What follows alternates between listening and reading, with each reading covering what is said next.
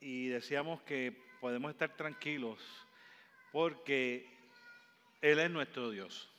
Y hay una diferencia eh, en la tranquilidad que produce Dios en el corazón de la gente y, la tranquilidad que uno puede tratar de conseguir a través de otro lado. Usted, yo tengo calor, ¿usted tiene calor? Gloria a Dios, porque si usted tiene calor y ahora yo me metí en estos focos que están aquí, voy a acabar yo este, deshidratado.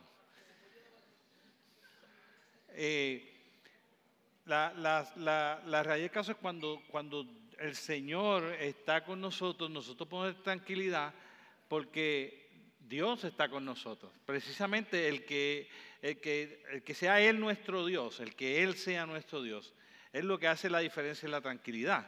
Si Él no fuera nuestro Dios, entonces no necesariamente necesitaríamos, mantendríamos la tranquilidad. Y entiéndase esto, si Dios no fuese el Dios que Él es, ¿por qué voy a estar tranquilo? Si Dios no fuese todopoderoso, si Dios no estuviese en todo lugar, si Dios no supiese todas las cosas, si yo no cuento con ese tipo de Dios, si ese no es mi Dios, entonces yo no tengo tranquilidad.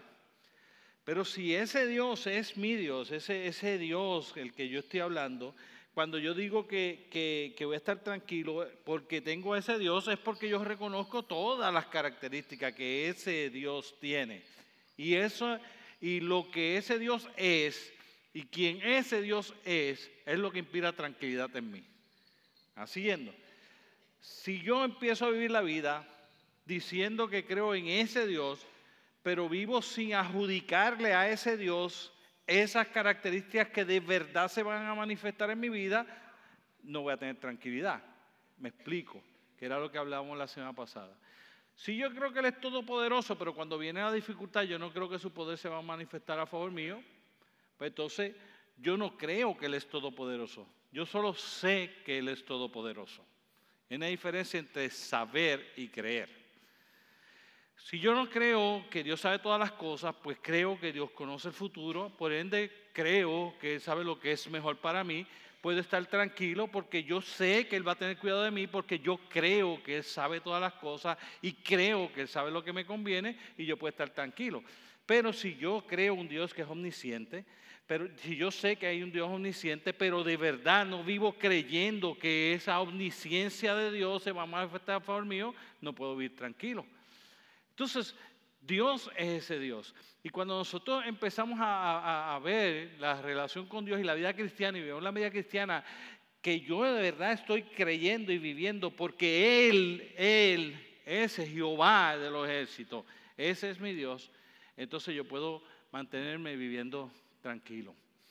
Y los tres mensajes salen como base fundamental en Isaías capítulo 53 y hoy vamos a tocar en el versículo en, el versículo 2 y voy a leer otros versículos y los digo a medida que vayamos leyendo, pero dice así, dice Isaías capítulo 43, el versículo 2, la semana pasada usamos el 1 como base, cuando pases por las aguas, yo estaré contigo, y si por los ríos, no te anegarás, cuando pases por el fuego, no te quemarás, ni la llama arderá en ti. El 5 dice, no temas porque yo estoy contigo del oriente traeré tu generación y del occidente te recogeré.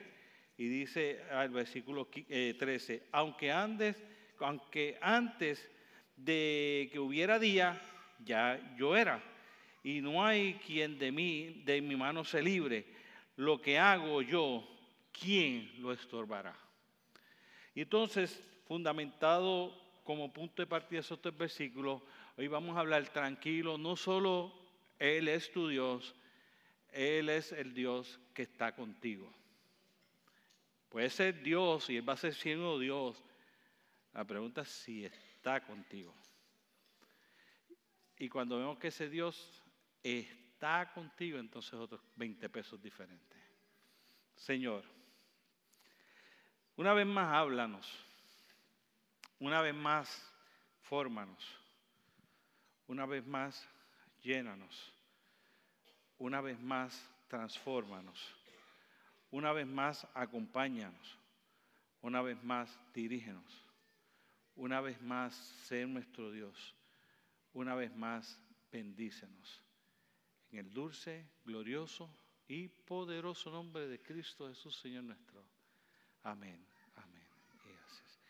Vamos a ver de eso de estar conmigo. Yo no sé si, si usted es como yo. Yo no soy un tipo que me guste mucho el estar solo. ¿A cuánto a usted le gusta estar solo? Hay gente que le gusta estar solo. ¿Ve? Yo, yo los felicito. Nadie es perfecto.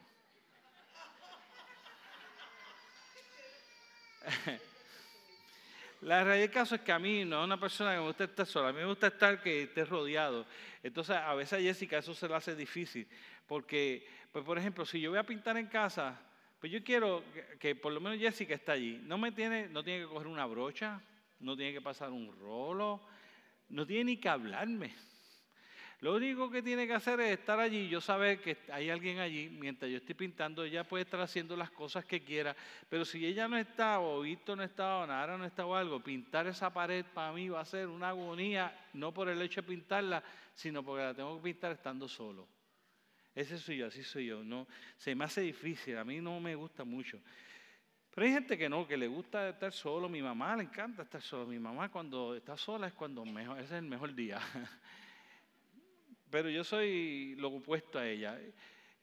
Pero en la vida cristiana nosotros tenemos que tener que el ser humano no fue hecho para estar solo. De hecho, dice la palabra del Señor que el Señor evaluó toda la creación y cuando estaba hablando toda esa hermosa creación y dice, día número uno tal cosa, check, perfecto, nítido, bueno en gran manera, bueno en gran manera, bueno en gran manera, bueno en gran manera, bueno en gran manera y después se mira cuando crea el ser humano y viendo el ser humano se, se pagó la planta.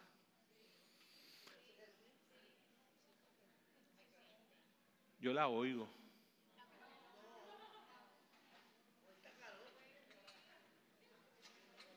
Yo tengo un calor horrible.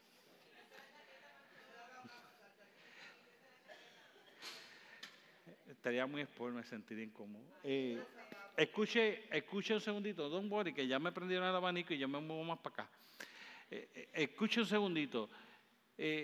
Dice, check, bueno, check, bueno, check, bueno, check, bueno, bueno en gran manera, bueno en gran manera. Mira cuando creó el ser humano y cuando mira que creó el ser humano, cuando mira que creó el ser humano, dice, uff, espérate, aquí hay algo que falta. No es bueno que el hombre esté solo. ¿Ve? Y entonces, como, como Dios crea eso, Dios sabe que hace falta esa compañía. De hecho, cuando Dios crea el hombre y crea toda esta, crea toda esta, esta relación con él, y Dios pone el hombre en el huerto del Edén, allí en el huerto del Edén empieza a pasar algo bien interesante. Dios está ahí con el hombre. ¿Ve? En la escena de cómo Dios nos creó a nosotros, nos creó para Él estar con nosotros todo el tiempo. Dios no nos creó para que nosotros vivamos una vida separados de Él. Una vida separada sin Dios es una vida que se hace más complicada y más difícil. Entonces, cuando usted empieza a mirar con calma eh, y detenimiento, usted empieza a entender que esa vida Dios no lo creó así y usted ve que Dios está en el huerto y todos los días habla con el hombre y todo el día tiene relación con el hombre, hasta que el hombre peca. Cuando el hombre peca, de momento Dios viene como todos los días sea paseando a compartir con su creación y cuando está pasando a compartir con su creación dice, adiós yo veo a aquel, yo veo a aquel, veo a aquel, veo a aquel, veo el cabrito que no está tirando para el monte, pero veo el hombre que sí tiró para el monte. Y de momento Dios le pregunta, ¿dónde estás? Y le dije, yo escuché que tú venías y como había pecado, yo sabía que estaba desnudo y me escondí. Y dice, ¿cómo es que tú sabes que estabas desnudo? Lo que implica es que el hombre sabía que Dios venía porque el hombre estaba acostumbrado a que todos los días Dios se paseaba por el huerto y compartía con él porque Dios creó al hombre para estar en relación continua con él todo el tiempo. Cuando eso no se da, la tranquilidad se va de nuestra vida. Porque el hombre empieza a vivir fuera del contexto para el que fue creado. El hombre empieza a vivir una vida alejado de Dios en que Dios no está con él y si Dios no está con él, entonces todo el, favor de Dios desaparece de la vida del hombre. De hecho, cada vez que el hombre se aleja de Dios en la historia de la Escritura y empieza a desaparecer gente que tenga relación con Dios, el pueblo empieza a decaer. El pecado se apodera del pueblo y los pueblos empiezan a pecar y viven las consecuencias. Y ese es el caso de Sodoma y Gomorra, el caso de la historia de Noé, el caso de cuando Jesucristo vino por primera vez. Va a ser el caso cuando Jesucristo venga la segunda vez. Y entonces, cuando usted mira la palabra del Señor, la palabra del Señor está llena de la historia de cuando el hombre decide que Dios no esté con él. Y cuando el hombre decide que Dios no esté con él, la intranquilidad forma parte de la vida del hombre. Cuando Dios está con nosotros y Él es nuestro Dios y ese Dios está con nosotros, entonces nosotros podemos vivir tranquilos. Lo primero que yo quiero traer, fundamentado en eso de Isaías que hablamos, que dice, Él está contigo, es que para que Él esté conmigo, lo primero que nosotros tenemos que ver es que nosotros tenemos que escuchar a Dios. Y cuando usted mira en, en Proverbios capítulo 1, versículo 33, lo dice de la siguiente manera, mas el que me oye habitará confiadamente y vivirá tranquilo sin temor del mal. Dice, el que me oye habitará confiadamente y vivirá tranquilo sin temor del mal. Entonces cuando usted mira las promesas, la palabra del Señor dice, mira, si Dios está contigo, entonces tú vas a poder vivir confiadamente y vas a poder estar tranquilo, no temerás del mal. Y no importa si en Puerto Rico las cosas están matando, la gente está muriendo, esto y aquello. Eh, eh, tú estar con Dios te da una profunda tranquilidad porque pues Él te acompaña. Y cuando tú miras entonces que Él está conmigo y Él me acompaña, y tú miras que la palabra del Señor nos va enseñando que nosotros tenemos que tener esa probabilidad y posibilidad de que Dios nos está escuchando y que yo puedo estar tranquilo ante la presencia del inmenso y todopoderoso Dios que está conmigo. Dice Apocalipsis, he aquí yo estoy a la puerta y llamo. Si alguno oye mi voz y abre la puerta, yo entraré y cenaré con él y él cenará conmigo. Entonces está diciendo, yo tengo, yo estoy disponible. Yo sí soy el Dios. Y tú quizás sabes que Él es ese Dios. Y tú tienes, tú quieres, ese es el Dios que tú quieres tener relación. Pero entonces Él te dice, tienes que estar, me tienes que tener cerquita de ti. Y Él dice, yo estoy a la puerta y llamo. Si alguno oye mi voz y abre la puerta, yo entraré en Él y Él cenará conmigo. La semana pasada, la semana pasada, la serie pasada que predicamos, hace dos semanas estábamos predicando de raíces. Dice, el que oye mis palabras y las hace, será semejante a un hombre, un árbol que está plantado junto a las corrientes de las aguas, que da su fruto a su tiempo y su hoja no cae. El que oye mis palabras. Cuando nosotros estamos hablando de estar cerca de Dios, entonces, nosotros tenemos que escuchar a Dios, porque cuando nosotros escuchamos a Dios y escuchamos lo que Él está diciendo, entonces nosotros vamos a poder experimentar la tranquilidad. Dice la palabra del Señor la siguiente, le dice, la fe viene por el oír la palabra de Dios. No viene por orar. Yo, yo a cada rato enfatizo, porque la gente le encanta eh, adjudicar a la oración toda la autoridad y todo el poder. Si oramos, las cosas van a estar bien. No, no. Yo quiero decirte que si oras, las cosas no necesariamente van a estar bien. Porque si, si, si las cosas van a estar bien por tu orar, entonces adjudicaríamos que Jesucristo, cuando oró en el huerto Getsemaní, no llegó a la cruz. ¿Sí o no? Porque dice que estaba humillado orando, como gotas de sudor que caían, como gotas de sangre, que era el sudor que caían a la tierra. Y oró y oró y oró y oró y oró y oró y como quiera acabó crucificado en una cruz. ¿Sí o no?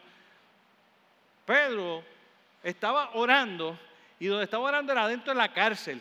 Si la oración hubiese estado, todo estuviera bien, es porque cuando oraron todos ellos, pues entonces no iba a caer preso, pero Pedro está en la cárcel, Pablo está en la cárcel, el mundo, todos los discípulos, 11 de los discípulos, de los 11 discípulos, 11 de los 12 discípulos que quedaron después de que Judas sorcó, uno de ellos acabó desterrado en una, en una, en una isla y los otros nueve murieron por la causa de Jesucristo. Y cuando usted mira eso, nosotros a veces le queremos adjudicar a la oración toda la de eso. No, la oración es una de las herramientas esenciales e importantes, principales en la vida del creyente. Pero la oración no te da fe. Orar no te da fe. Orar te hace decirle a Dios muchas cosas sin tú creerlas. Porque el orar no nos da fe. Y sin fe es imposible agradar a Dios. Orar no nos da la fe para creer que lo que nosotros oramos va a suceder. La palabra de Dios nos da la fe. La fe viene por el oír la palabra de Dios. La palabra de Dios nos da la fe para que nuestra oración con fe mueva la mano de Dios. Y nosotros menospreciamos involuntariamente la Biblia y la palabra de Dios como herramientas esenciales en nuestro desarrollo de cristiana, entre ellos para poder tener la tranquilidad que Dios quiere que nosotros tengamos y que podamos vivir. Hay veces que tenemos que quitarle dos a la oración y sumarle dos a la lectura bíblica. Hay veces que tenemos que escuchar más palabra de Dios que abrir nuestra boca para decirle a Dios lo que queremos que Él haga en nosotros. La tranquilidad de que Dios está conmigo es, si Él está conmigo, yo tengo el privilegio de poder escuchar lo que Él quiere decirme.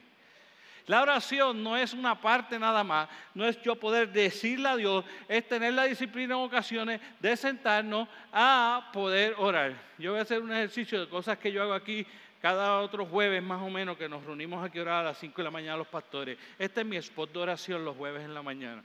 Aquí.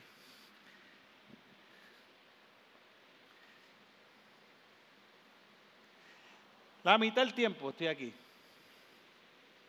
La mitad del tiempo estoy diciéndole a Dios un montón de cosas de la iglesia, de mi familia, de mi vida, de todo eso que Dios a veces yo creo que dice, Dios mío, aquí viene este de nuevo. Y la otra, hago esto. Y me quedo callado sin decirle absolutamente nada a Dios. Que no sea, ok Señor, que ya yo dije, ¿qué tienes tú que decirme a mí? Porque a veces no lo dejamos hablar. Nosotros nos quejamos de que vamos, estamos con alguien y empezamos a hablar con esa persona. Y esa persona, vamos a hablar, hola Melvin, ¿cómo está? Y yo dije, hola Melvin, ¿cómo está? Y fue lo último que pude decir. Porque Melvin empezó, y uno dice, Dios mío, no se cayó. Cámbielo. Imagine ahora que usted es Melvin y que yo soy Dios y Dios me dijo, hola, ¿cómo estás?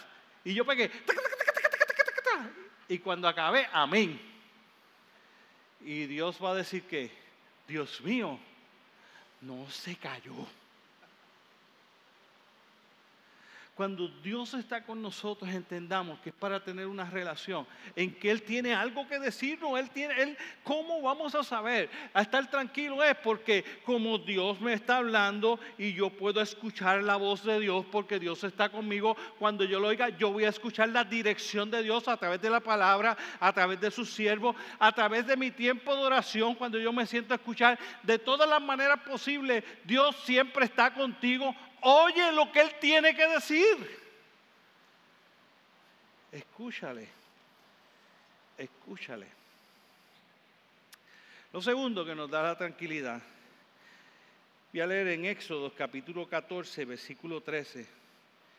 Y en Éxodo capítulo 14, versículo 13 dice la siguiente manera, y Moisés dijo al pueblo, no temáis, estad firmes, velad la salvación de que Jehová hará hoy con vosotros porque los egipcios que hoy habéis visto, nunca más para siempre los veréis. Jehová peleará por vosotros y vosotros estaréis tranquilos. Yo creo que el otro problema que nosotros tenemos es que a nosotros se nos olvida que Dios está y como se nos olvida que Dios está con nosotros, no lo escuchamos. Después decimos, ¿Cómo yo sé que Dios habla? Y yo lo he dicho mil veces y, yo lo digo y la gente no lo quiere creer. Eso es bien fácil. Dice la palabra del Señor la ciudad. Mis ovejas, las ovejas, mis ovejas, escuchan la voz del pastor. Las reconocen y le siguen. Y yo les he dicho otras veces, ¿sabe cómo nosotros sabemos que Dios nos habla y que Dios nos está hablando? Porque Dios tiene una conversación contigo tan frecuente que te pasa como cuando me pasa a mí, que yo voy a estar en casa y si están hablando allá y Víctor Iván está hablando con alguien que llegó, yo no sé quién llegó, yo digo, ¿quién está ahí? Pero no pregunto si es Víctor o no es Víctor, yo sé que Víctor está hablando con alguien, aunque yo no estoy viendo a Víctor, no sé quién es la otra persona, pero sé quién es Víctor porque yo que conozco su voz. Y cuando tú conoces la voz de Dios, porque mantienes la oportunidad de dejar que Dios te hable, tú vas a poder discernir y saber cuándo es que Dios te está hablando. Pero se nos olvida que Dios está y no lo dejamos hablar. Y lo segundo es que no lo dejamos que Él pelee por nosotros. Lo segundo es, si tú quieres estar tranquilo, Dios está contigo, escúchale. Lo segundo es, Dios está contigo, deja que Él pelee. Nosotros somos maestros en coger las cosas en nuestras manos para resolver nuestros problemas. Porque nosotros, como fuimos hechos a imagen y semejanza de Dios, nos creemos Dios. Nos engañamos como que somos más capaces y más posibles de hacer cosas de lo que realmente nosotros somos. Cuando hacemos éxito en unas cosas, yo quiero que usted yo quiero que usted se vaya a su casa un día de esto y se siente y evalúe los éxitos que usted ha tenido. Yo espero que haya tenido mil éxitos. Yo quiero que usted vaya y evalúe los éxitos. Y en cada éxito ponga al lado, en esa misma lista de los éxitos, ponga al lado qué cosas, mientras usted estaba logrando tener éxitos para eso, usted descuidó o en usted fracasó, no las logró. Y por cada éxito que usted tenga, va a aparecer o un fracaso o algo que descuidó. Todos nosotros. Porque usted y yo no somos omniscientes, ni somos omnipresentes. Tú y yo no somos Dios. Tú y yo no sabemos todo y tú y yo no podemos estar en todas partes a la misma vez. Cuando me concentré en tener éxito en una cosa, algo estoy dejando de lado. No puedes hacer otra cosa, tú eres un hombre, un ser humano como tú y como yo. Nosotros no somos Dios. Y entonces nosotros tenemos que enfrentar a un enemigo que sí está en todos lados y que tiene un montón de agentes asignados a su custodia, que se encargan de ir como león rugiente buscando a quien devorar y que nos va a robar la tranquilidad si nosotros tratamos de resolver los asuntos nosotros siendo los que peleamos. Porque yo no sé si usted ha visto las películas de Flash y eso, ¿cierto? Pero en la película de Flash y qué sé yo qué, y los Avengers y todo eso, cuando está Flash presente está interesante porque a, Flash le tira un puño, cuando le tira un puño ya él está acá atrás, o el otro está acá atrás, o el otro está acá atrás, y de momento aparece y desaparece para aquí, para allá, para este lado. Y pareciera ser que en todos estos lados a la misma vez. Exactamente. Y lo mismo que le pasa al que trata de pelear con Flash, te pasa a ti y a mí. Tratamos de resolver y la única manera que tú tienes para resolver la situación es enfocarte en esa situación, enfocarte en ese problema, resolver ese problema, pero por el lado hay 15 problemas más que te están cayendo encima. ¿Sabe quién no tiene esa limitación? El Dios que está contigo. Y que nosotros sabiamente deberíamos hacer. Dejar que sea Él el que, que, que pelee. ¿Sabes quién es más poderoso que tú? Satanás sabe más que tú, es más inteligente que tú, puede estar en más sitios que tú, tiene más gente a su lado que tú, tú no le puedes ganar. Ah, pero ya le está derrotado. Sí, pero no fuiste tú el que lo derrotaste.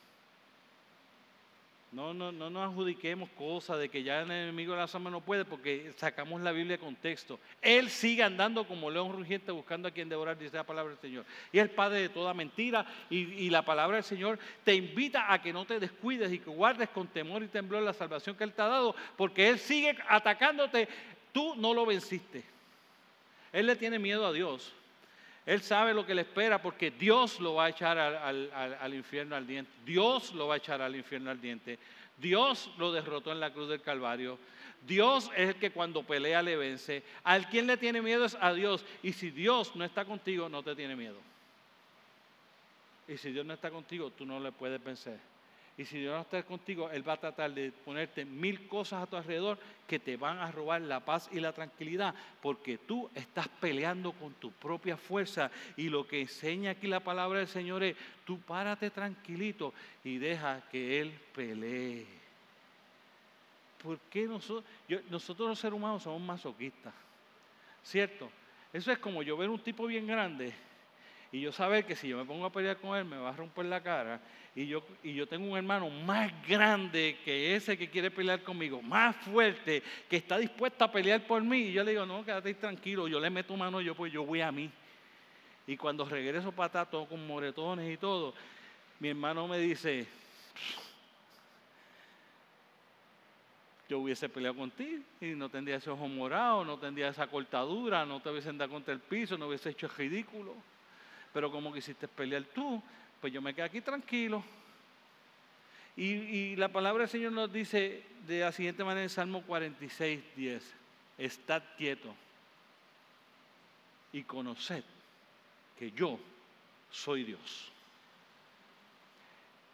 Mi hermano, si nosotros hemos entregado nuestra vida a Jesucristo, si nosotros hemos decidido tener una relación con Él, si nosotros queremos que Él sea mi Dios, y si Él camina conmigo, ¿por qué rayos no lo uso? ¿Por qué no permito que sea Él el que pelea por mí? ¿Por qué no es que permito que todo el poder de Él se manifieste? ¿Sabe qué dice ese salmo en el versículo? Ese el que le dije fue el versículo 10. En el versículo 11, ¿sabe qué dice? Todos sabrán que Él es Dios.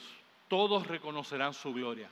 En otras palabras me dice, si tú me dejas a mí pelear, no solo tú vas a recibir la victoria, no solo tú vas a tener la tranquilidad de poder enfrentar las situaciones de la vida con más tranquilidad, sino que mientras tú estás viviendo con más tranquilidad, mi nombre está siendo desagradecido y todo el mundo sabe que la tranquilidad que tú tienes es resultado de lo que yo estoy haciendo.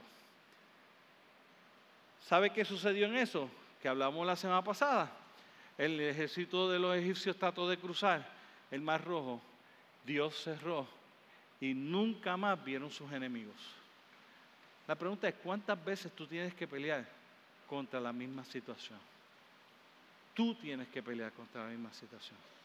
¿Cuánto tú crees que hace que Dios hubiese podido resolver esa situación si fuese Él el que estuviese peleando y no fueses tú? ¿Cuánto hace que tú no tienes tranquilidad porque no es Dios el que está peleando, sino porque eres tú, eres, eres tú el que estás peleando? Cójalo con calma, mis hermanos. Dejen que Dios pelee. Esto es dejar que Dios pelee, hermano, es bien difícil. ¿Cuántos saben que es difícil dejar que Dios pelee en nuestras batallas? Yo, si usted es como yo, es bien difícil. A mí se me hace bien difícil. Porque pelear, que Él pelee nuestra batalla quiere decir que de verdad nosotros, no, nosotros lo único que vamos a hacer es orar y confiar que Dios va a tener el control de las cosas. ¿Sabe dónde se nos hace fácil eso? Cuando, cuando nosotros ya tratamos y no podemos más nada, entonces vamos desesperados de Dios a decirle que, Señor, que ayúdame.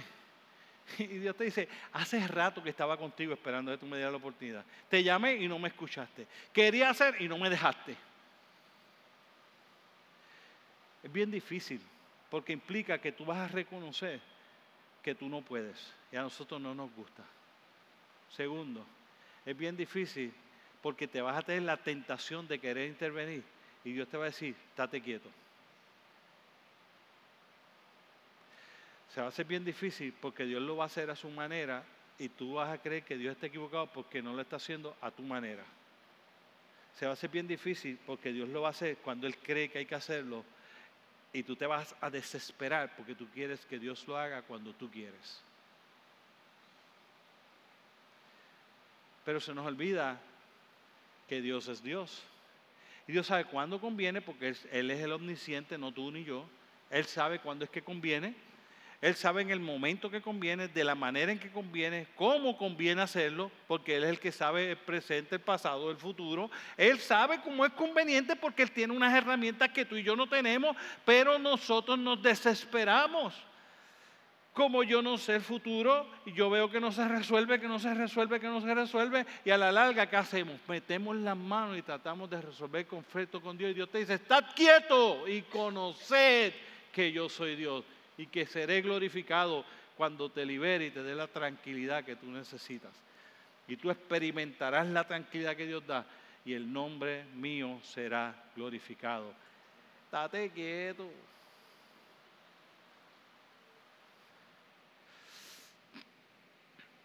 Si Dios está contigo, confía.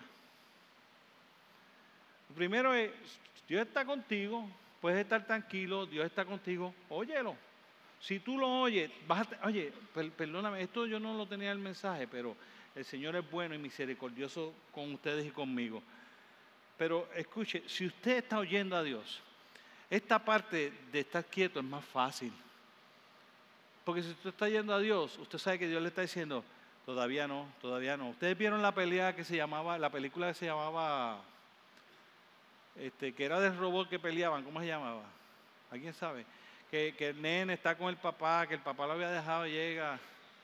Ah, Real Steel, exacto. ¿Ok? En, la, en esa película, él está así. Y le están dando una catimba al robot. Y el nene desesperado le dice, haz algo, haz algo. Y el tipo se vira para el lado y le dice, todavía no. Y siguen dándole, dándole, dándole. Y el nene, haz algo, haz algo. Y le dice, todavía no. Y el nene, dale, dale, dale, dale. El nene, nene, y dice, todavía no. Y cuando está así dándole, dándole, de momento él se vira sin que el nene le pregunte y él le dice, ahora sí. Bum, bum, bum, bum. Y ganó la pelea. Y ganó el round por lo menos. Cuando, cuando usted mira a Dios, estar escuchando a Dios y estar aquí con, con el hombre, estar el hombre aquí desesperado porque necesitas resolver los conflictos y las cosas y Dios te está pidiendo que estés quieto, lo que te va a traer más tranquilidad es que Dios está en comunicación contigo y todavía te dice, todavía no. Y después te dice, ahora sí. Lo último tercer punto es, confía. Y, cuando usted mira ese pasaje que leímos en, el libro de, Isaías, dice de la siguiente manera, no temas porque yo estoy contigo. Y después dice en el versículo, versículo leímos, aún, antes de que hubiera día, ya yo era, y no hay quien de mi mano libre, no lo que hago yo, ¿quién lo estorbará? Y te está diciendo, ok, si tú reconoces que yo soy ese Dios y reconoces que yo estoy contigo, entonces, ¿quién va a poder estorbar lo que yo hago? En otras palabras, nos está diciendo, confía. Pero yo creo que para mí uno de los mejores pasajes para poder hablar de esa confianza que Dios está esperando y demandando de ti se encuentra en Daniel capítulo 6. Porque en Daniel capítulo, Daniel capítulo 6 está sucediendo esto que yo quiero que tú apliques a tu vida. Esto es lo que está pasando. Daniel lo quieren engatusar, lo quieren coger porque está robándole el show a los otros y le tienen envidia. Y entonces en ese proceso se inventan una ley, la llevan al rey, el rey la aprueba y ahora en cuenta que ya ahora Daniel no va a poder orar y Daniel empieza a abrir las ventanas y empieza a orar y dice, como acostumbraba a hacer antes. Y se arrollaba tres veces al día y la gente sabía que Daniel no iba a arrodillarse ante la estatua y se iba a arrodillar a orar a su Dios. Y si hubiese sido en esta época, lo hubiesen puesto en live.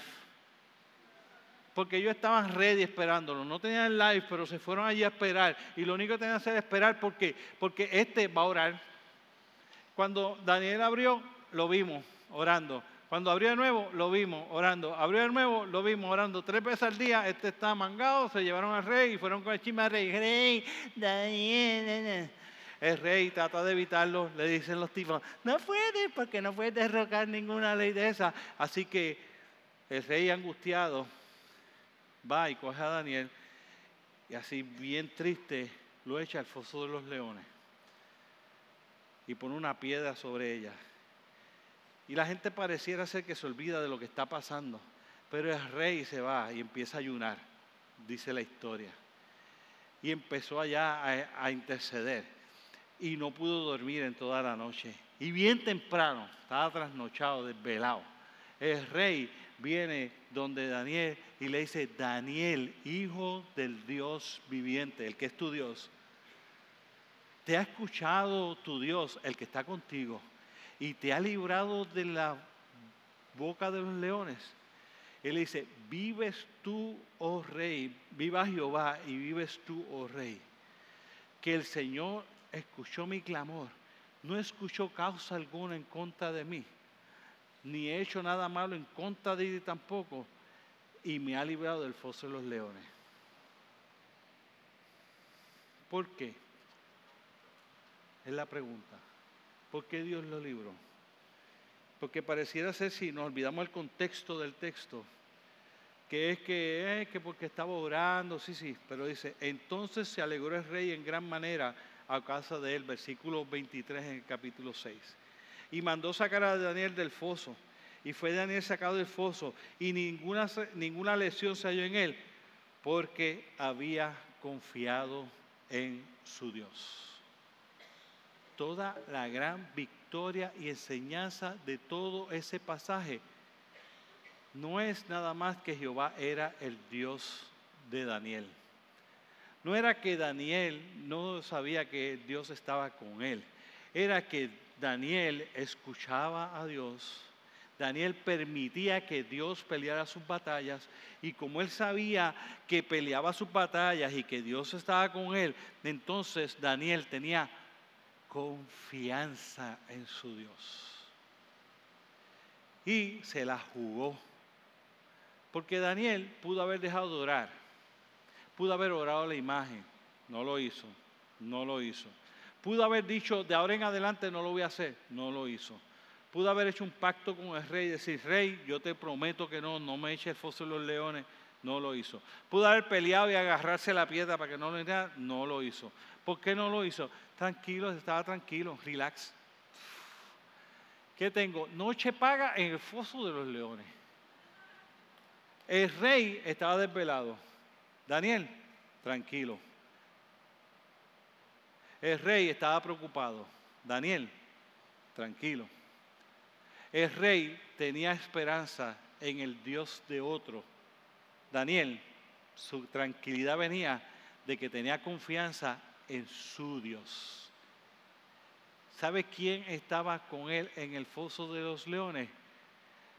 El que está contigo. El mismo. Envió a sus ángeles, los sentó alrededor y Daniel durmió acurrucadito en todo y calientito que estaba. Con, imagínense, ese abrigo de piel, leones vivitos y era allí usándolos de almohada. ¿Usted se imagina la imagen? Encima del león, lo más calientito, los ángeles pasándole las manos a los leones para que estuvieran tranquilos. Durmió como un lirón. ¿Sabe quién no durmió? El rey. ¿Qué te quita el sueño?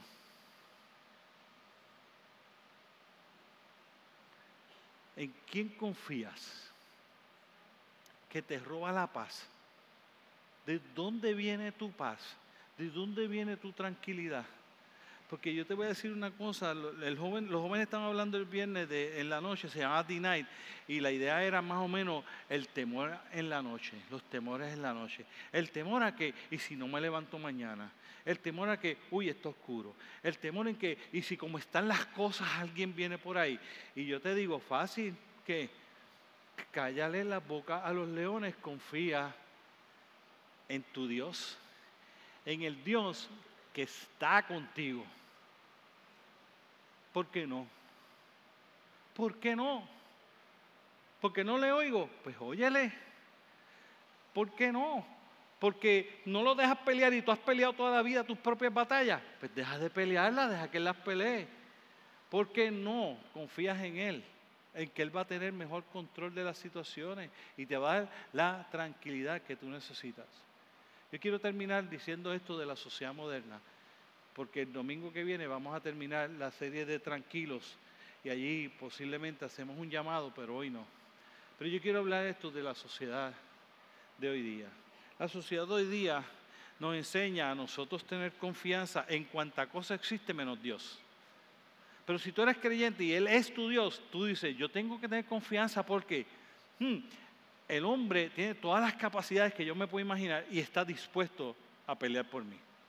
Dos, siempre está conmigo, nunca me va a dejar solo. Por ende, más, dice, aunque mi padre y mi madre me dejaran, con todo y con eso, Jehová me recogerá. No tengo que tener temor, porque Él está conmigo. Si Él está contigo y Él es tu Dios, entonces tú tienes en quién confiar. La pregunta es, ¿en qué confías? Porque la sociedad te enseña a confiar en tu propia fuerza, en la preparación académica que tú puedas tener, en el trabajo que vas a conseguir. ¿Cuántos de ustedes saben que mi hija me estaba diciendo hoy que la, la prima de mi esposa la dejaron sin trabajo? Pero no hay problema porque lo que llevaban 18 años trabajando allí. ¿Sabe cuánto le importó a la compañía dejarla sin trabajo? Nada. Nada. Conocí una persona hace un tiempito que llevaba 26 años. Lo sacaron. ¿Sabe qué me dijo mi hija? Que le dijo la, la prima de mi esposa. Le dijo, todos los que tenían 25 años más de servicio los sacaron. Fidelidad.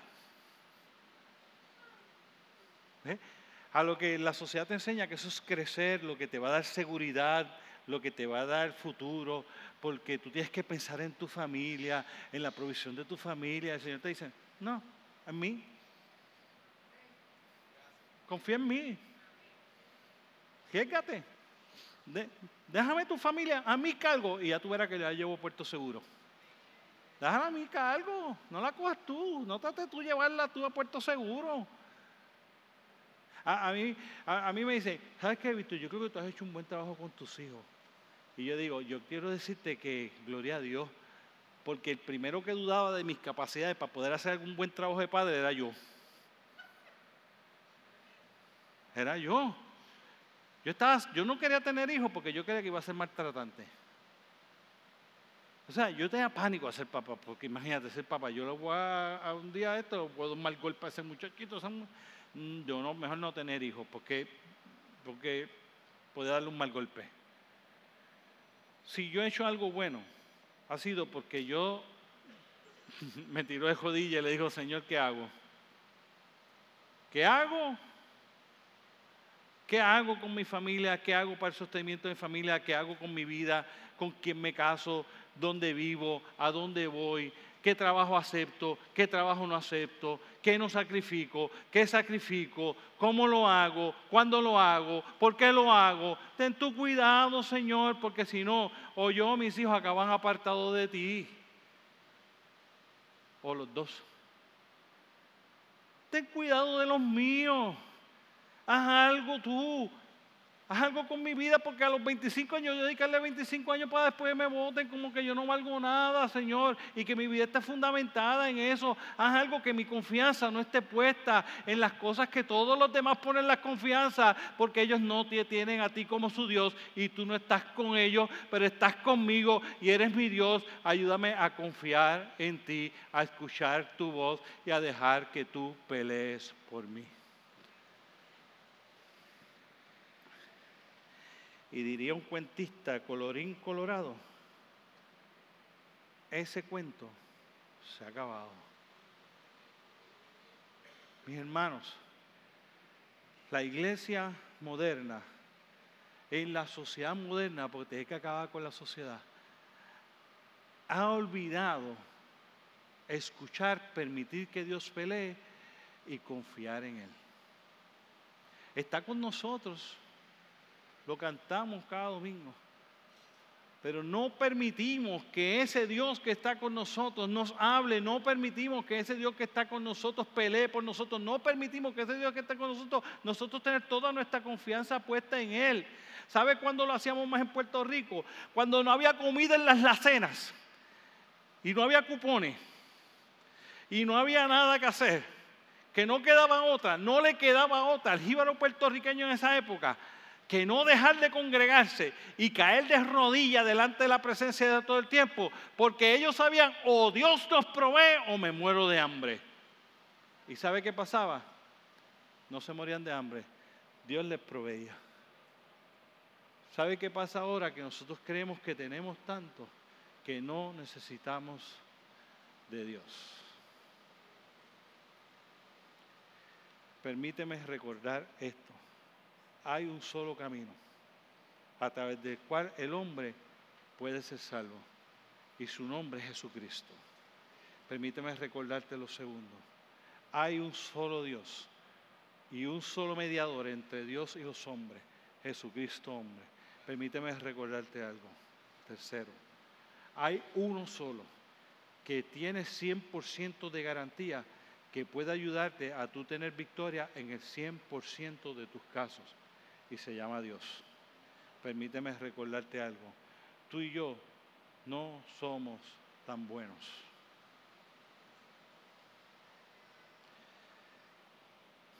Señor,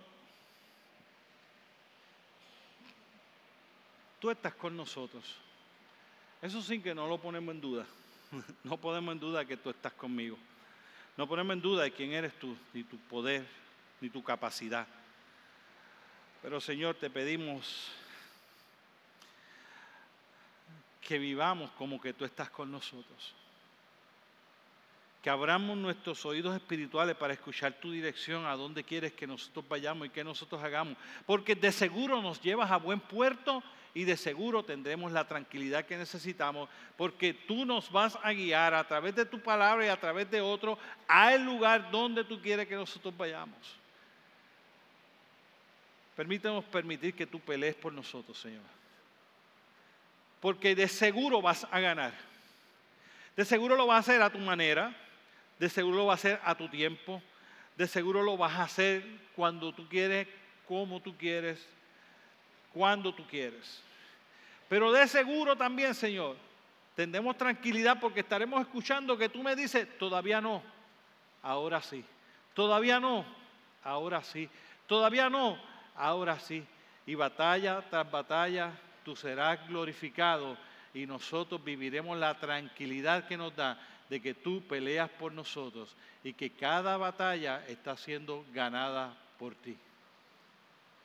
Ayúdanos, Señor a creer esas dos verdades. A que eso, escucharte incrementará nuestra fe.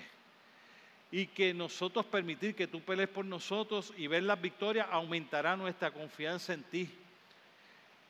Y ayúdanos a confiar, a esperar como hizo Moisés. Quédense tranquilos y vean la salvación que Dios les va a dar confíen que el que está con ustedes, el Dios que es tu Dios, peleará por ustedes y vendrá la victoria. Padre, no decimos que es fácil, predicamos que es necesario. Ayúdanos a hacer eso una realidad en nuestra vida. Lo pedimos en el dulce nombre de Jesús. Amén, amén.